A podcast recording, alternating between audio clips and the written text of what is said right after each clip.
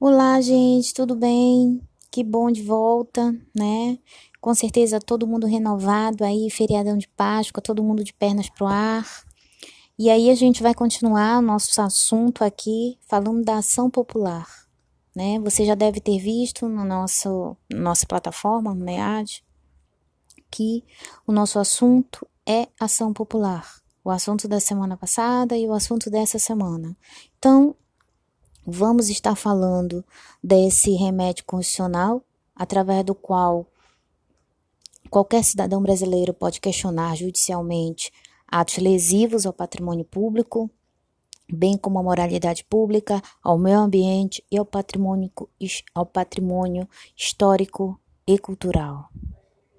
É, nós vamos ver que a ação popular ela é um remédio constitucional que se assemelha muito ao ação civil pública, apesar de que quando estudarmos a ação civil pública nós vamos ver que ela é muito mais ampla na sua proteção, tá?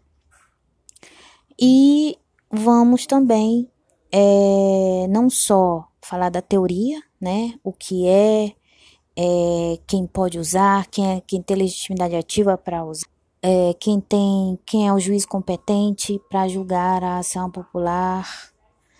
Nós também vamos falar dos procedimentos processuais da ação popular. Como é que a gente faz uma ação popular?